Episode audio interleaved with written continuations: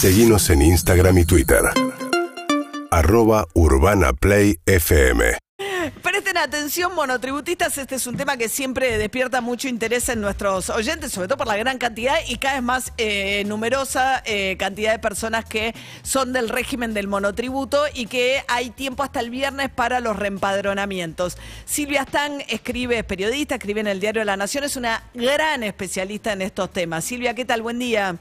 Hola María, ¿cómo estás? Buen Bien. día, un gusto hablar con vos. Igualmente. A ver, eh, alertabas en una nota tuya que leí ayer, Silvia, de que, bueno, hay, que hay, hay- hay tiempo hasta el viernes para una recategorización que para alguna gente es importante, pues si no la hacen podrían quedar afuera del monotributo. Sí, la recategorización se hace dos veces al año, en los meses de julio y en enero. En, eh, a mediados del año pasado hubo una actualización de las facturaciones máximas para estar en cada categoría y para poder estar dentro del monotributo. Y en enero también, como todos los años. Hace, hace varios años que siempre en el mes de, de enero hay una actualización de esas cifras que son los montos de ingresos máximos que se pueden tener en cada categoría y que se pueden tener para estar dentro del monotributo. Recordemos que si superás la- eh, el importe máximo de facturación, ya tenés que ir al régimen general impositivo, que siempre resulta más oneroso y más burocrático, hay que anotarse en ganancias, en IVA, eh, hay que pagar el aporte previsional de autónomos. Y lo que está pasando en los últimos años es que si bien se reajustan esos montos máximos de facturación, ese, ese incremento va por debajo de la inflación. ¿no? Con Ujú. una inflación tan alta que tenemos, no, no lo pueden alcanzar. ¿Por qué? Porque la ley dice que el, ese reajuste se hace según el índice de movilidad jubilatoria. O sea, el tope de ingresos para estar en el monotributo aumenta lo mismo que la, eh, el porcentaje En un mismo porcentaje que la movilidad.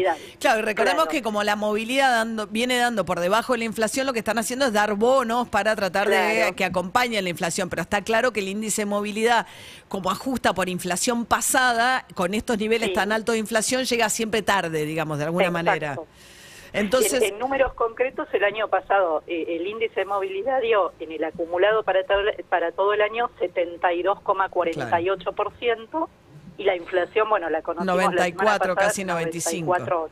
Claro, claro. Y obviamente el monotributo no hay bono que valga, o sea, el porcentaje que se aplica es el 72,48.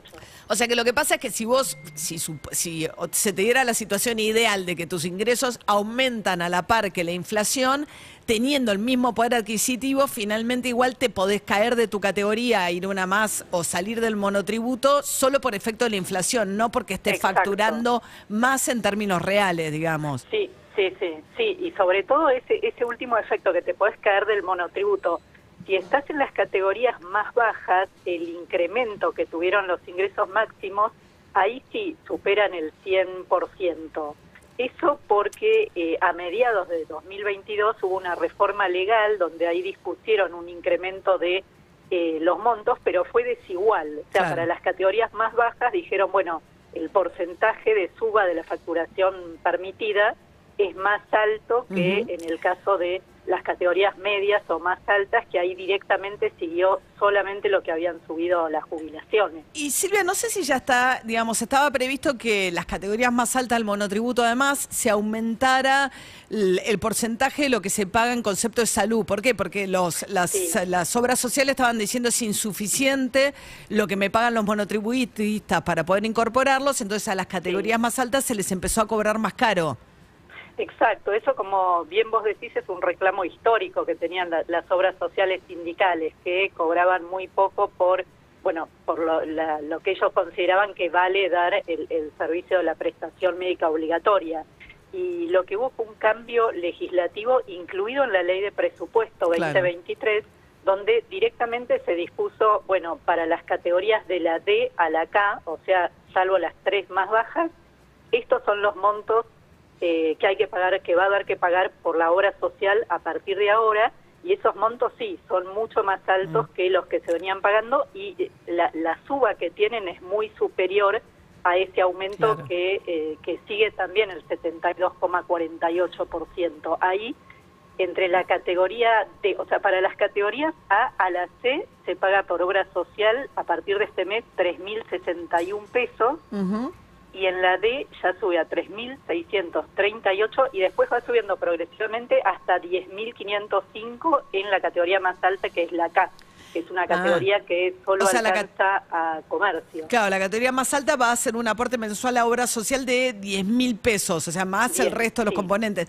Esto para quien tiene una prepaga y que está en alguna de las obras sociales, que tanto le, tampoco es del gusto de las obras sociales que esto se pueda hacer, pero los que derivan aportes, en realidad lo pueden tomar a cuenta después del pago de la prepaga, si es que estás en Claro, una obra exacto. social que usás para derivar aportes a la prepaga, ¿no? Claro, Eh, sí, sí, sí, ahí se, se diluye ese, Claro. ese efecto de incremento, ¿no? Sí, Sil- sí, por supuesto se puede hacer eso, sí. Silvia, por último, entonces, la recategorización es automática, te la hace la FIP, la hace uno, ¿cuál es el- la situación de acá el viernes? No, en realidad la hace uno. Siempre nu- nuestro sistema impositivo en general, viste que es autodeclarativo. En realidad uno tiene que entrar a, a hacer el trámite, aunque es cierto que desde hace unos años también hay un trámite después de recategorización de oficio que hace la AFIP si vos eh, si, Te si detecta que por ahí vos estás mal ubicado en la casilla. Pero ahí por ahí se puede generar una situación que vos digas, no, no, no sé, lo, lo que conviene o lo que está establecido de hecho es que uno mismo haga la, la recategorización.